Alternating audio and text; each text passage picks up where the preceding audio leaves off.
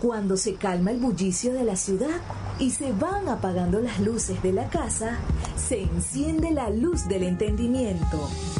Desde este momento comienza Puerto de Libros, Librería Radiofónica, programa que contiene todos sus elementos tipo A. Puede ser escuchado por niños, niñas y adolescentes sin la supervisión de padres, madres o representantes.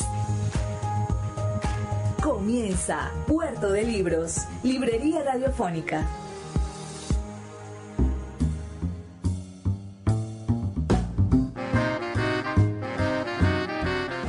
Bienvenidos a un nuevo programa de Puerto de Libros, Librería Radiofónica, este espacio que hacemos nosotros con tantísimo cariño, de lunes a viernes, de 9 a 10 de la noche por la señal de la 88.1 Radio Fe y Alegría de Maracaibo. Les habla Luis Peroso Cervantes, su guía en este viaje diario a bordo de estas embarcaciones maravillosas llamadas libros. Podemos navegar por cualquier tipo de, de mar, de río, de, de océano de conocimiento, porque estamos a bordo de estas seguras embarcaciones, las embarcaciones de la imaginación, las embarcaciones que nos permiten conocer y darnos a conocer los libros, esos buenos barcos que nos llevan a puerto seguro, a un puerto como este, nuestro puerto de libros. Les recuerdo que pueden hablar con nosotros, contactarnos, dejarnos sus ideas, sus mensajes, sus opiniones, decirnos qué les gustaría que hiciéramos o pedirnos que le enviemos un saludo escribiéndonos al 0424-672-3597, 0424-672-3597 y nosotros con gusto les vamos a responder. Pueden escribirnos también al WhatsApp de ese número, 0424-672-3597. Tenemos también unas redes sociales que siempre están allí pendientes de lo que ustedes piensen o digan.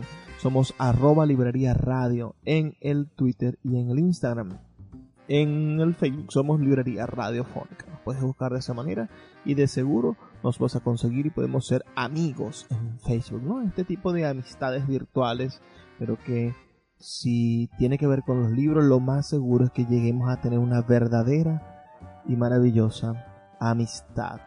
Y bueno, si ustedes también desean de alguna manera volver a escuchar nuestros programas, les informo que todos nuestros programas están subidos a la plataforma de YouTube también estamos en Sokun con unos pequeños tips más modestos, no los programas completos.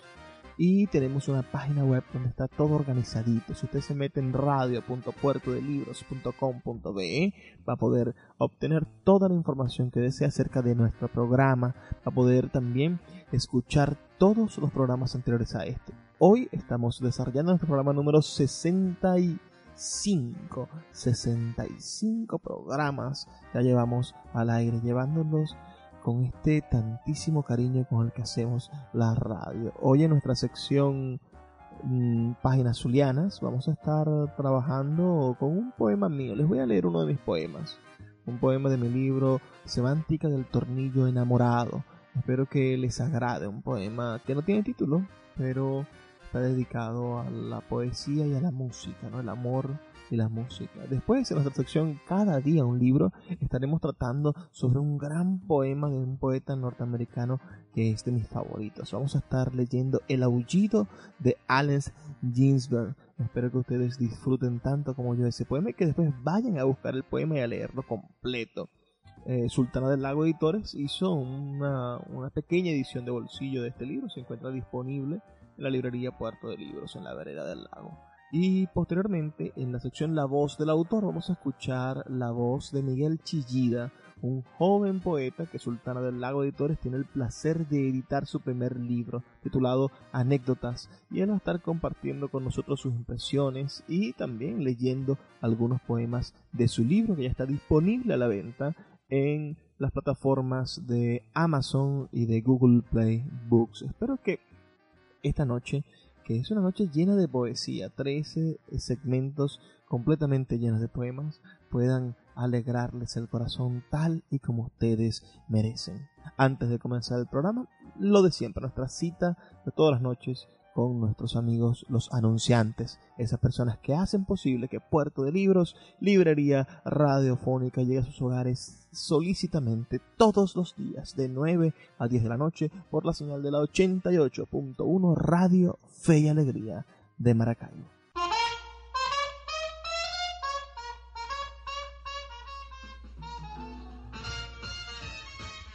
Sultana del Lago Editores es una empresa de servicios editoriales radicada en Maracaibo, la única que presta servicios de impresión bajo demanda en nuestra ciudad.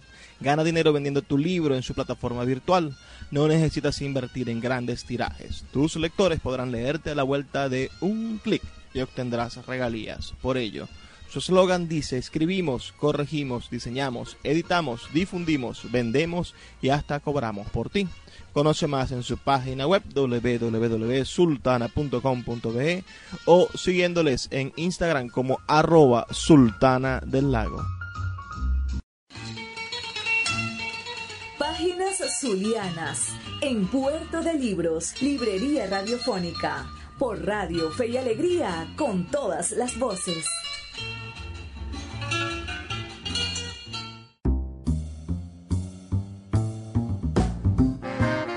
En nuestra sección de hoy de Páginas Zulianas estaré compartiendo con ustedes un poema de mi autoría que dediqué a una queridísima poeta de nuestra ciudad, a mi amiga María Cristina Solaeche Galera. Este poema pertenece a mi libro Semántica de un tornillo enamorado. En la tercera parte de este libro hay unos poemas largos que son como grandes cantos al amor y aquí entonces le dediqué este a mi amiga María Cristina Sola Eche Galera. Espero que les guste.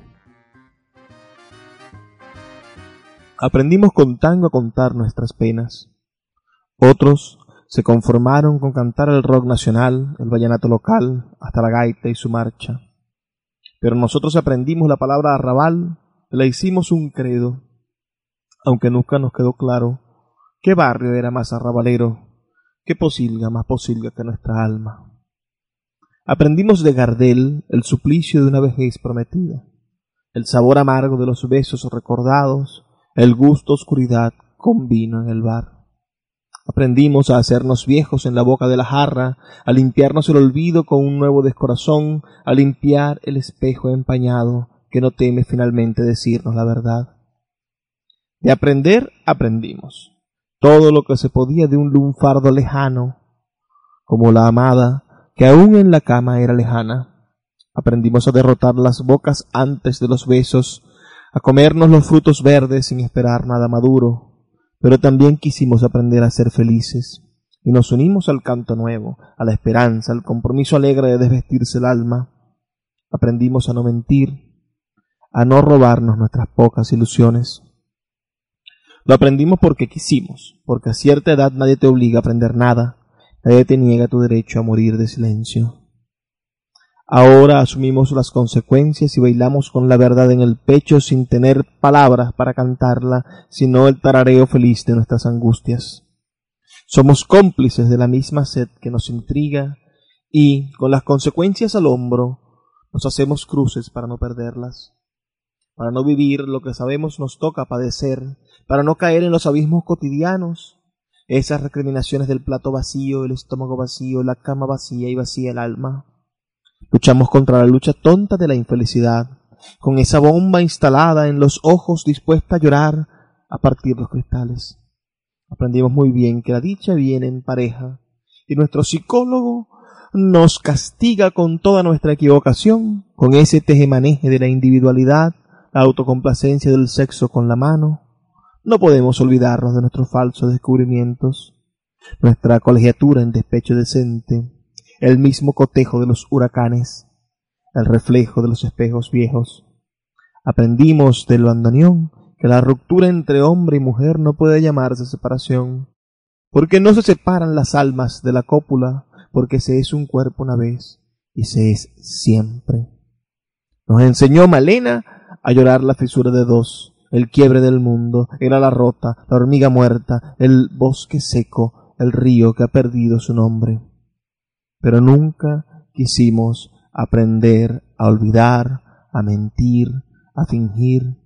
Nunca quisimos rasgarnos las carnes, intercalarnos un corazón ajeno en la placenta, jamás quisimos. Pero lo aprendimos para sobrevivir, para llevar los puentes a sus perversos extremos.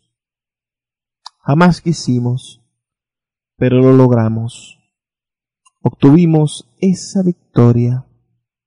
Matamos lo aprendido y nos quedamos a llorar el silencio el hondo y nuestro silencio. El poeta Luis Peroso Cervantes le acompaña en Puerto de Libros, Librería Radiofónica, por Radio Fe y Alegría, con todas las voces.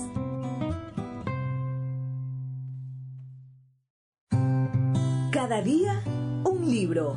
Puerto de Libros, Librería Radiofónica por Radio Fe y Alegría, con todas las voces.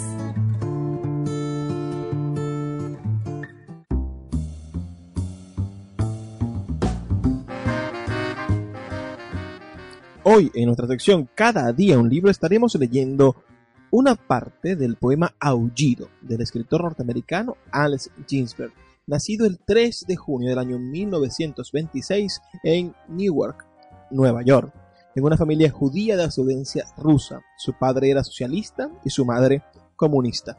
En 1948 es expulsado de la Universidad de Columbia, donde cursaba estudios de derecho, expulsado por despertar sospechas en el administrador de mantener relaciones homosexuales con Jack Kerouac. En 1955 escribe su poema más reconocido, Aullido. En 1956 publica su colección de poesía titulada Aullido y otros poemas. En 1957 comienza a escribir el poema Kaddish, que culminaría en 1959 en honor a la muerte de su madre. En 1961 publica el libro de poemas Kaddish y otros poemas. Es publicado en 1963 Sándwich de Realidad. También sale a la luz ese año el libro Las Cartas de la Ayahuasca, que contienen correspondencias y otros escritos entre William Burroughs y Allen Ginsberg. Publica Noticias del Planeta en 1968. En 1979 recibe el National Books por su libro de poemas La Caída de América. En 1975 escribe otro de sus poemas más importantes, Ada, The Playing of the Jukebox. En 1995 es finalista del premio Pulitzer por su libro Cosmopolitan Greeting Poems.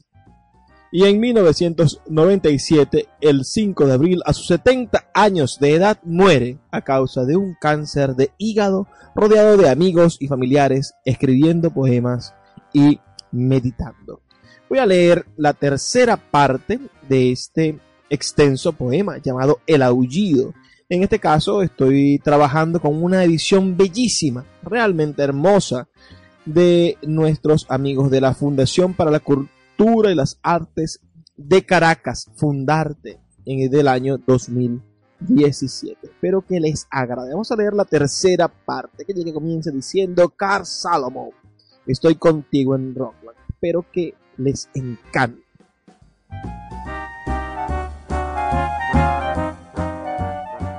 Carl Salomon, estoy contigo en Rockland, donde tú estás más loco que yo. Estoy contigo en Rockland, donde te sentirás muy extraño. Estoy contigo en Rockland, donde imitas la sombra de mi madre. Estoy contigo en Rockland, donde asesinaste a tus doce secretarias. Estoy contigo en Rockland, donde te ríes de este humor invisible.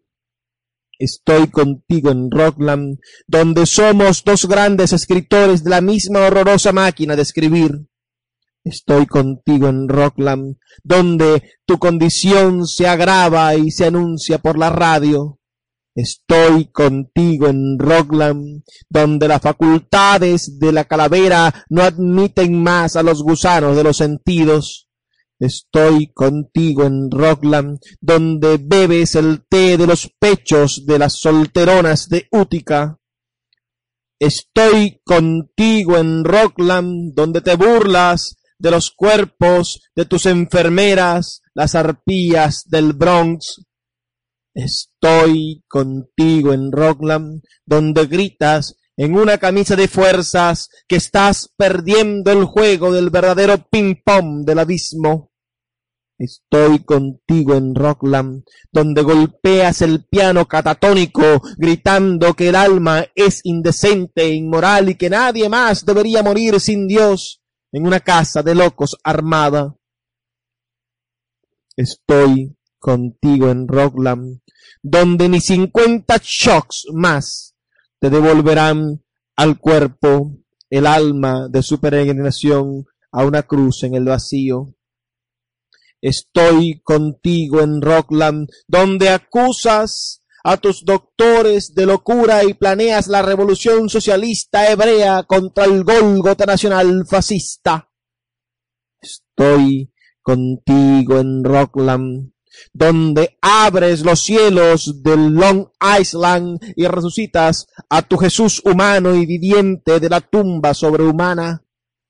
Estoy contigo en Rockland, donde hay veinticinco mil camaradas locos juntos cantando las estrofas finales de la Internacional.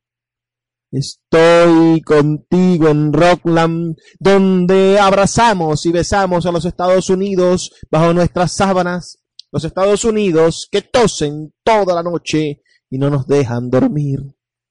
Estoy contigo en Rockland, donde despertamos del coma electrificados por el rugir de los aeroplanos de nuestras propias almas sobre el tejado. Ellos han venido para lanzar bombas angelicales.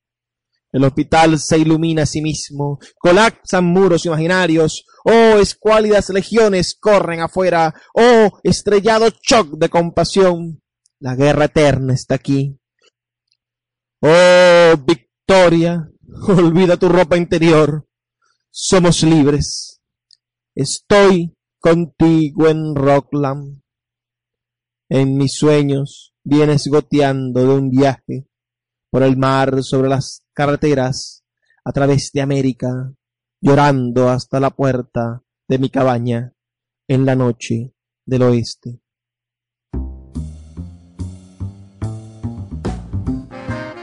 Así termina este maravilloso poema. Es un poema que tiene tres partes. El poema se llama El aullido y pretende rescatar esa necesidad de esos jóvenes de los años 50 de, romper contra lo establecido en esa literatura que se había vuelto una literatura enquilosada, que había fraguado un mundo de obviedades, que hacía que que quedase atrapado en la academia, entre la rima, entre el desparpajo de lo académico y de la, formalidad del paisaje y de la retórica, lo que era verdaderamente la poesía. Nosotros podemos observar en este aullido el, primer terremoto, el primer quiebre, la primera pieza que hace una ruptura real de lo que va a ser la literatura norteamericana y hace un puente, una conexión directa con el gran poema de Walt Whitman con el mismo. Entonces este aullido viene a ser una especie de canto también, pero una especie de canto salvaje, una afrenda que va a lo más profundo de la sociedad y le dice, mira, estoy despertando del lobo dormido que soy. Estoy despertando del silencio en el cual has mantenido mi cuerpo, en el que has mantenido mi verdadero canto, mi verdadero deseo. Les voy a leer unos fragmentos de la primera parte del poema, bueno, la parte más extensa y verdaderamente la más, la más conocida del poema, ¿no? Lo, vamos a comentarlo, más que leerlo. La primera, el primer, el primer conjunto de párrafos dice que, dice, he visto las mejores mentes de mi generación destruidas por la locura, histéricas, flamélicas, desnudas, arrastrándose de madrugada por las calles de los negros en busca de un colérico pinchazo, cabezas de ángeles hipsters ardiendo por la antigua y celestial conexión al estrellado dínamo de la maquinaria nocturna. Vamos a ponernos en la voz de este, de este maravilloso comienzo del poema. Así comienza el aullido. Les leí completo cómo termina, ¿no? Ese, ese aullido que termina convirtiéndose en un lamento a este señor Carl Salomon, que se supone fue un compañero de, de Allen Ginsberg en su estancia en un manicomio. Entonces este Rockland no es más que ese, que ese terrible lugar, que ese terrible manicomio, donde como menciona el, poeta en, su texto, bueno, se hace aquella infame terapia del electroshock, ¿no? Es decir, que deja a las personas fuera de sí. También la madre de, de, de Alex Ginsberg fue descerebrada por culpa del electroshock. La señora tenía algunos padecimientos eh, psiquiátricos y se le aplicó esa inhumana técnica del electroshock que durante el principio del siglo XX, finales del siglo XIX y hasta muy entrado, bastante entrado el siglo pasado, hasta 1970, 80, todavía se utilizaban en los hospitales psiquiátricos del mundo. Grandes descargas eléctricas para matar neuronas y de esa manera, matando neuronas, creían que iban a, calmar ¿no? las enfermedades cerebrales. Eso no, no es así en ningún sentido. Voy a leer otro fragmento para que vean ustedes la manera en la que la primera parte de este poema se, se intenta, intenta romper con un aullido, con un grito, con una, con, con una queja, con un canto doloroso. Bueno, intenta romper con lo establecido de la sociedad norteamericana de los años 50. Todo esto, señores, antes del movimiento hippie, todo esto antes del nacimiento del rock and roll. Posiblemente este poema sea el punto de partida de todos esos movimientos de lo que se llamó la contracultura. Otro nombre que, además le dio la le dio la propia, la, propia cultura establecida, nos llamó contracultura a una manifestación de la cultura de una época que iban haciendo. Miren este pequeñísimo fragmento donde habla descarnadamente de la sexualidad. Dice, los que endulzaron, aquí él viene hablando, vamos a leerlo desde más arriba para que vean esto. Están hablando de, de los hombres que con, con, su sexualidad, con su, con su órgano sexual, uh, estuvieron viajando por todo el país. Dice, los que perdieron sus efebos entre las tres viejas arpías del destino, la arpía tuerta del dólar heterosexual, la arpía tuerta que guiña el ojo fuera del vientre y la arpía tuerta que no hace más que sentarse en su culo y contar las doradas hebras intelectuales del telar del maestro. Los que caminaron toda la noche con los zapatos llenos de sangre sobre montones de nieve en los muelles, esperando que una puerta se abriera en el East River hacia una habitación llena de vapor caliente y opio los que comieron el estofado de cordero de la imaginación o digirieron el cangrejo en el lodoso fango de los ríos de Bowery, los que llamaron ante el romance de las calles con sus carritos llenos de cebollas, los que escribieron frenéticos toda la noche, rocking and rolling hasta la madrugada, sobre sublimes encantamientos que en la amarilla mañana resultaban ser jeringonza en verso. Los que cortaron sus muñecas tres veces sucesivamente sin éxito, desistieron y fueron forzados a abrir tiendas de antigüedades donde pensaron que estaban envejecieron y lloraron. Los que cantaron desesperados desde sus ventanas, se cayeron por la ventanilla del metro, saltaron al sucio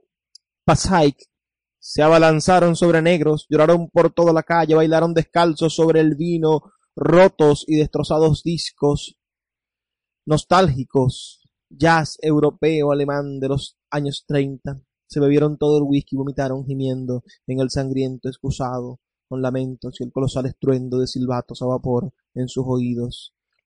Los que cayeron de rodillas en desesperadas catedrales rezando por la salvación de cada uno y por su luz y por sus pechos hasta que al alma se les iluminó el cabello por un segundo los que tiraron ensalada de papas en las conferencias de la CCNY sobre el dadaísmo y subsiguientemente se presentaron en los escalones de granito del manicomio con las cabezas afeitadas y un arlequinesco discurso sobre el suicidio exigiendo una inmediata lobotomía y recibieron a cambio el concreto vacío de la insulina, metrasol, electricidad, hidroterapia, psicoterapia, terapia ocupacional, ping-pong y anestesia.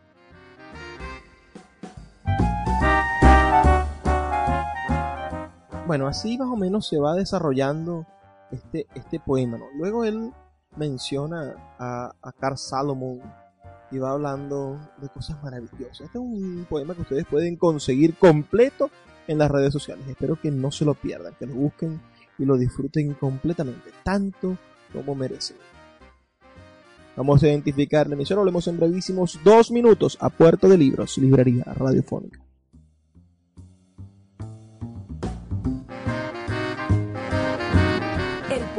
Luis Peroso Cervantes le acompaña en Puerto de Libros, Librería Radiofónica, por Radio Fe y Alegría, con todas las voces. La voz del autor en Puerto de Libros, por Radio Fe y Alegría, con todas las voces. Bueno, esta es una lectura medio improvisada de de unos poemas de un libro que se llama Anécdotas, este, que va a publicar Luis Peroso Cervantes este, en la editorial Sultana del Lago en Maracaibo. Entonces, bueno, ahí no tengo muy bien elegidos ni nada los poemas, pero llenaré más o menos 11 minutos, 13 minutos. Ahí va un freestyle también improvisado, este, más o menos de, de, de algunos. Yo todavía me acuerdo. ¿Te acuerdas de esa chama que hace cinco años me mostró las tetas en la grama detrás de la mesa de ping-pong del Rafael Urdaneta? Yo todavía me acuerdo. Y para que veas que acopio piedras en el fuego, te la voy a describir. Tenía el pelo ondulado y negro, senos duros, mirada penetrante, tibia, insinuante, labios gruesos y un poco agrietados, nalgas duras en su pantalón de liceo, camisa beige y un cuadretuki. ¿Recuerdas que me tuviste que llevar a la parada para que no me quebraran? Yo todavía me acuerdo. Eh, eh, un poco directo también. Porque, bueno, porque voluntariamente a través de, de las lecturas que yo fue haciendo y lo que me fue gustando de, leer yo como que no quise o sí quise, pero entre las dos cosas, o sea, un poco de querer y un poco de, de naturalmente lo que fue escribiendo se fue dando de esa manera y bueno, todos los poemas están ambientados, arraigados en un momento que es el momento en que yo vivía en Caracas, aunque no todos los haya escrito allá pero sí tiene un impacto muy profundo porque es la manera de hablar que a mí me, despierta una emoción eh, en venezolano y en caraqueño, porque hay muchos venezolanos, gracias a Dios.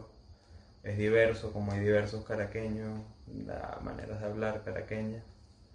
Este, bueno, esta es una experiencia, desgraciadamente, que tuve la oportunidad de vivir también romper el silencio con el síntoma. Las camas, los corredores, los enfermeros y enfermeras, los doctores y sus diagnósticos, los exámenes de sangre al amanecer, sus deseos de ganar mi confianza, su frialdad, las fiestas divertidas por desequilibradas, conversaciones con DJs intergalácticos, Jimmy, que pensó que tenía allí un par de semanas y con dolor le dijeron que tenía seis meses. Rosa María que se intentó suicidar por un amor, tomando ribotril con detergente, las horas inmóviles tendido, el amuleto apretado en la mano para descender y romper el silencio con el síntoma. Ese es un hospital que estaba en en San Agustín, en la parte alta de San Agustín, que se llama justamente Humana, y pues era un centro de rehabilitación para gente que está extraviada. Este. Y bueno, nada, uno de repente se va acordando de las personas, que es una cosa bien, bien importante de la poesía, ¿no? Que que la experiencia personal muchas veces también encuentra lazos colectivos a través de la parte estética, pero yo creo que también a través de la parte vivencial porque hay gente que se dedica mucho tiempo a conseguir una interioridad este, y esa interioridad se manifiesta estéticamente, pero creo que el lazo colectivo muchas veces se hace también desde las cosas más sencillas, pues desde relatar anécdotas y yo creo que justamente esa es la, la poética de este libro, por eso se llama anécdotas, porque creo que hay algo estético, pero creo que también diciendo como en la, que en la realidad se, se nos revela algo estético todo el tiempo, ¿no? Y que hay que aprender a disfrutarla o podríamos aprender a disfrutarla así sin, sin adornos, sin que sea nada más de lo que realmente es y eso es bastante suficiente y a veces demasiado también. Creo, es lo que... Bueno, aquí uno, ya que estoy tomando una cervecita y eso, que es otra parte importante de, de la realidad, que es la percepción de la realidad y la percepción mediada este, por sustancias que nos ayudan a vivir mejor o peor muchas veces, pero que nos acompañan en todo caso y que han acompañado a los humanos desde las primeras civilizaciones. Entonces, también como un homenaje a eso que forma parte de mi vida.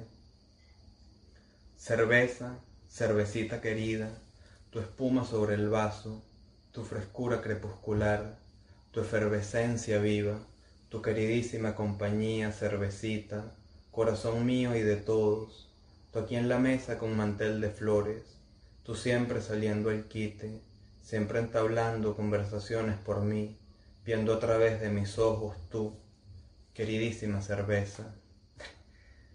Hay una vaina más o menos como un poema que habría podido escribir Homero Simpson, ¿no? Este.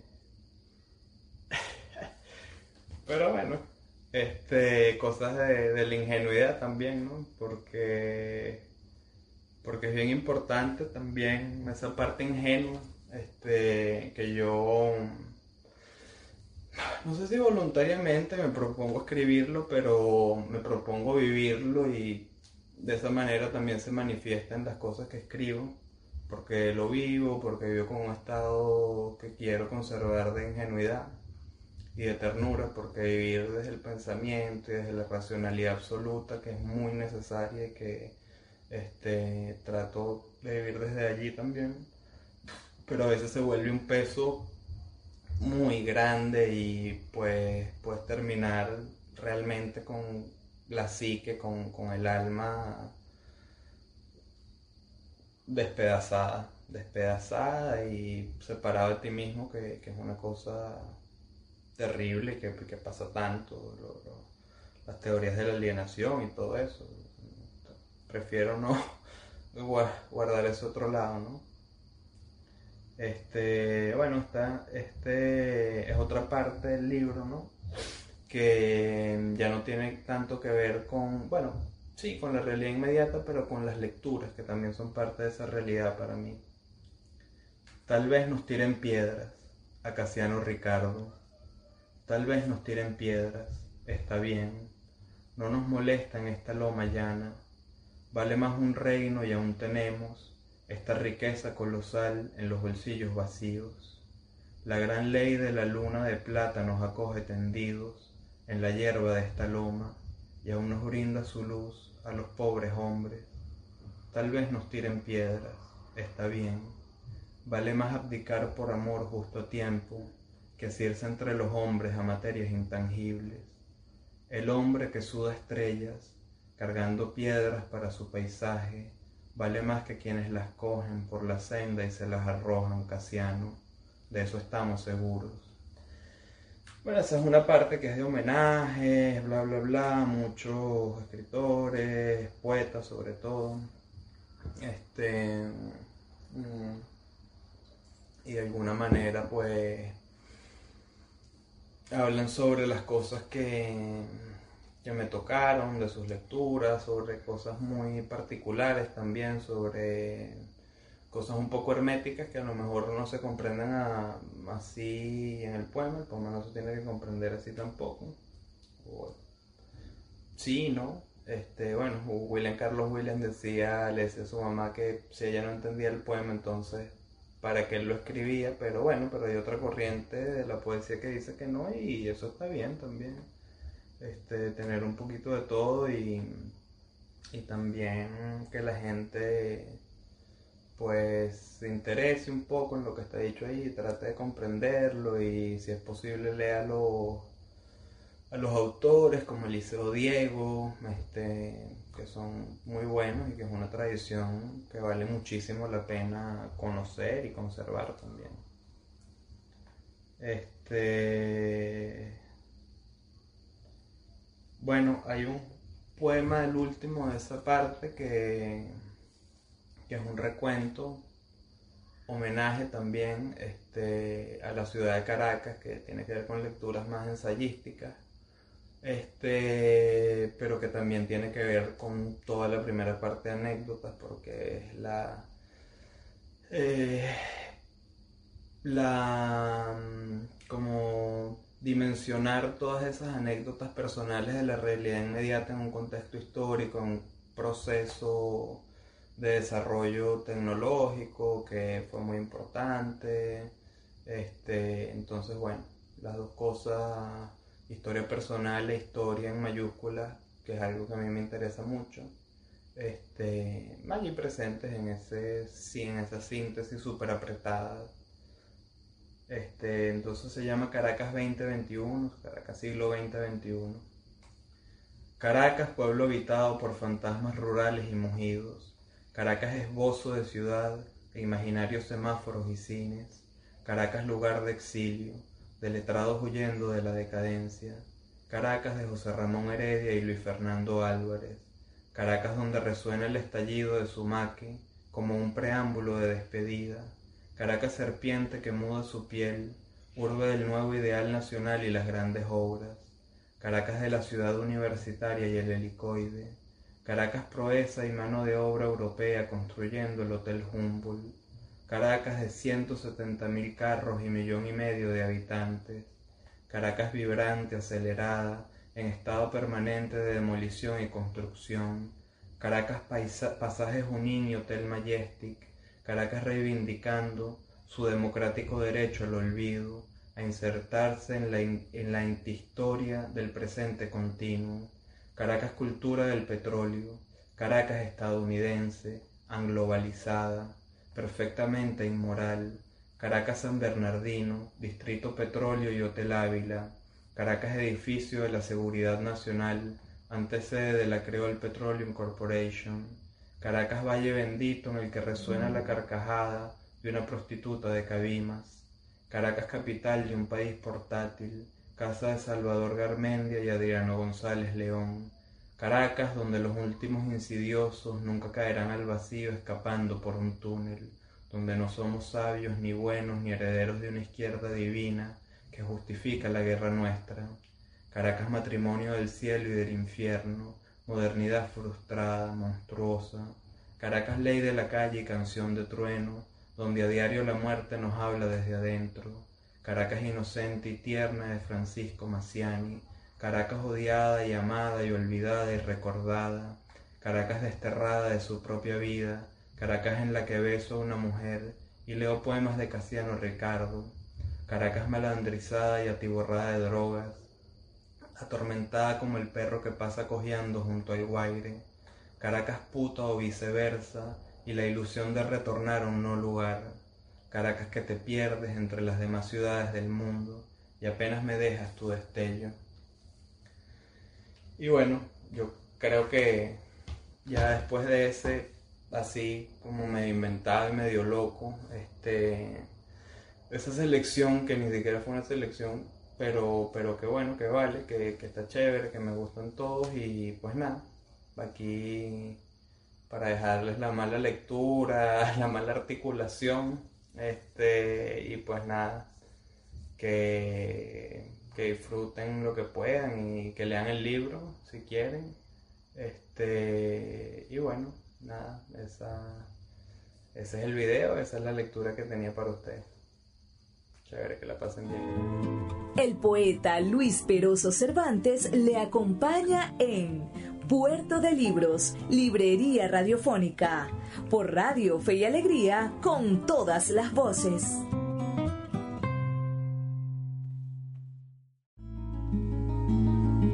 Escuchas Puerto de Libros, Librería Radiofónica, por Radio Fe y Alegría, con todas las voces.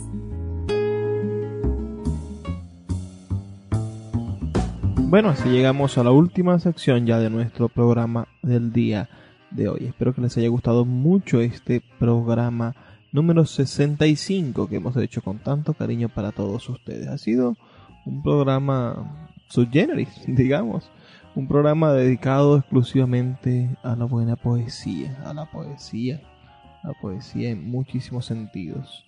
Digo la buena y me siento un poco avergonzado, porque creo que es primera vez que en el programa leo un poema de mi autoría.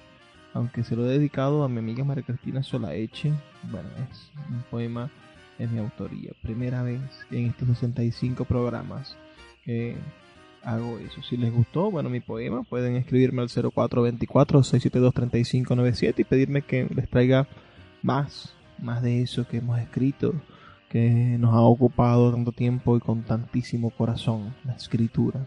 Después tuvimos la oportunidad de escuchar eh, y compartir y debatir sobre el aullido ¿no? de Allen Ginsberg, uno de mis poemas favoritos de la literatura norteamericana.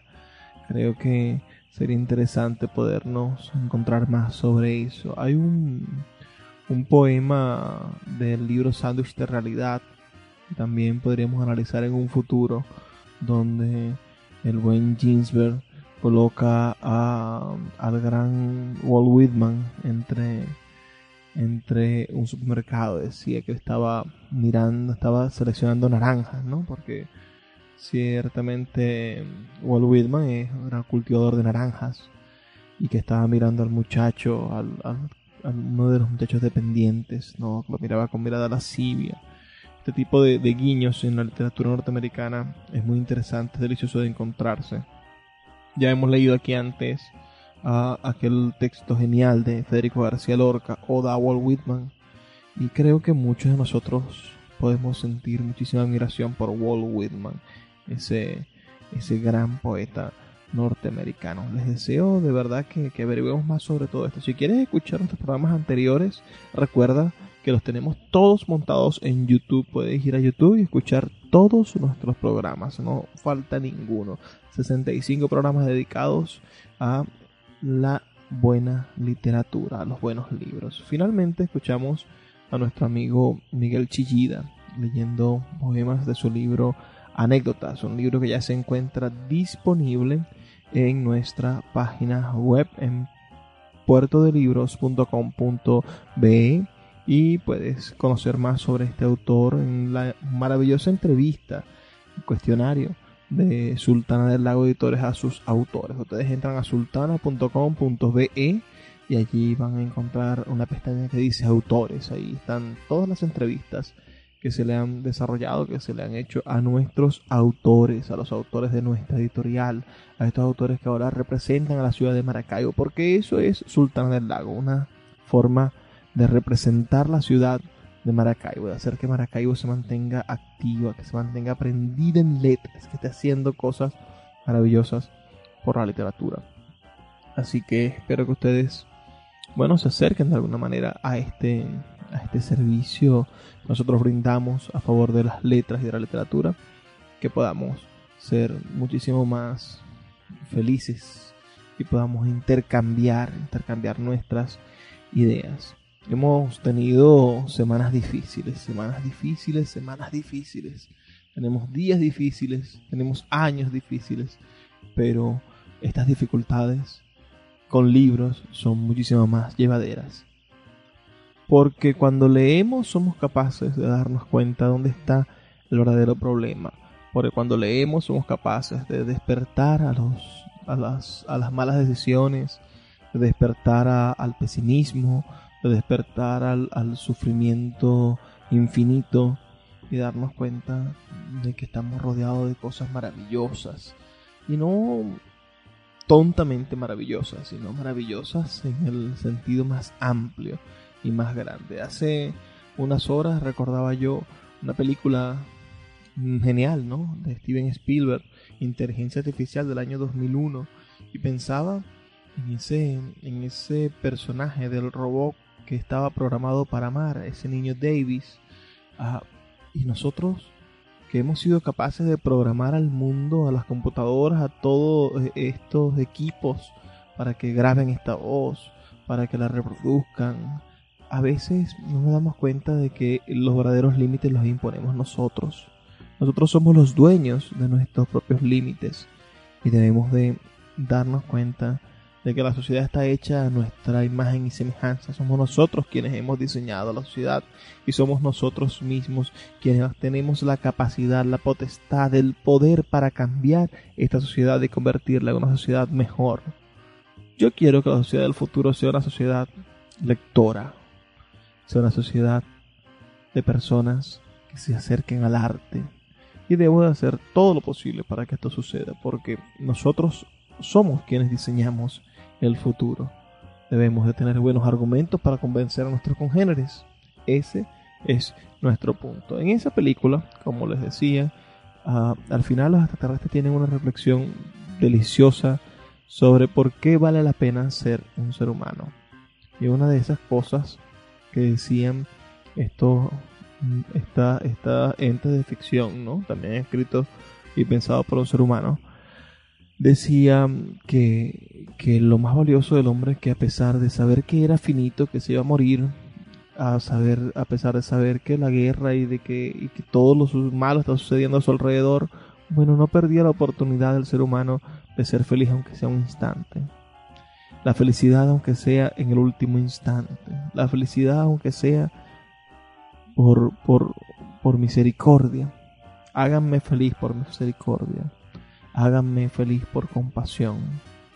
El ser humano nunca abandona el deseo de ser feliz, de ser feliz aunque sea al final de su vida, de ser feliz aunque sea en el último instante, de alcanzar la felicidad con la muerte o de vencer a la muerte a través de la extensa, deliciosa y purísima felicidad. Si tú me escuchas a esta hora, bueno, envíame un mensaje de texto al 0424-672-3597. Y si me escuchas en diferido por nuestros programas eh, digitales, en YouTube o en cualquier otro espacio, déjame un comentario para saber si eres feliz, si eres dueño de tu felicidad, si eres quien dicta las pautas de tu vida y si no, bueno, vamos a buscar unos libros, que los libros te ayudan a romper las cadenas de la infelicidad, las cadenas de la ignorancia y nos hacen verdaderos hombres y mujeres libres. Vamos en este momento a escuchar los mensajes que tienen para nosotros nuestros anunciantes esas personas maravillosas que hacen que Puerto de Libros, Librería Radiofónica, llegue a sus hogares de lunes a viernes de 9 a 10 de la noche por la señal de la 88.1 Radio Fe y Alegría de Maracaibo.